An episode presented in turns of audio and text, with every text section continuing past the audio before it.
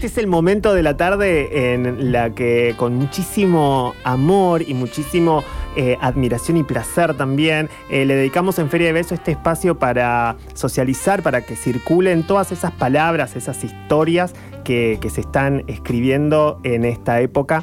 Esta, la del, justamente la del sábado de hoy, viene también como una, como una señal de amor, como una señal generacional, como una señal de época. Una nueva señal. Hoy recibimos también una novedad editorial. Vamos a escuchar el fragmento de un nuevo libro publicado recientemente por Blatt y Ríos. Su autor, nacido en Villa Mercedes, San Luis, en el año 1989, es director, escritor, productor y guionista argentino. Nada nos puede pasar es su primer libro de cuentos y lo vimos un poquito más cerca. Amigues, disfruten de lo que se está escribiendo en este mundo. Con ustedes, Nicolás Tete. Llevaba un mes en Buenos Aires y Alan seguía en mi cabeza. Gracias a su número de celular, lo encontré en Facebook y descubrí que se llamaba Joaquín. Le mandé un mensaje y nunca me respondió. Volví a entrar en la página de citas y actualicé mi perfil. Tenía que avisar que me había mudado. Hablé con varios chicos, pero todo me daba un poco de miedo. Apareció uno que vivía cerca de la residencia. Hablamos y era buena onda. Me invitó a tomar una cerveza. Me citó en una esquina de la 9 de julio. Lisandro era un chico muy normal. Me sale definirlo así un poco más grande que yo.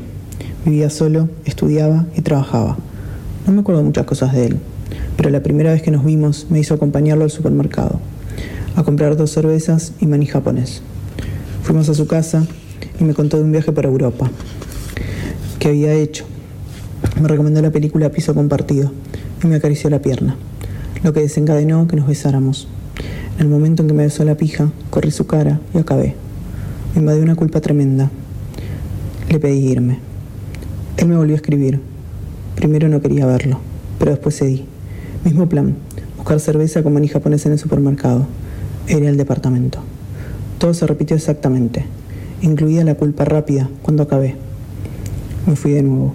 En el ascensor me dijo que si quería podíamos hacer otro plan.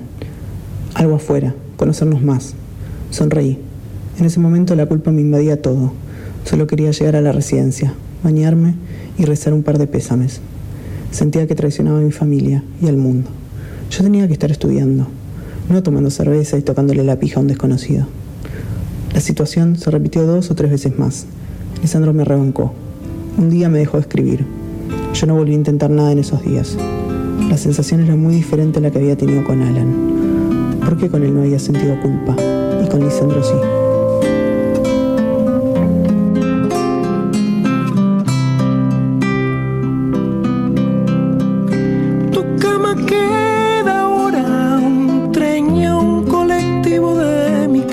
Activar el GPS para que nos salve, chupar una pija y gestionar la culpa, escrolear la tarde, flashear un cuerpo online.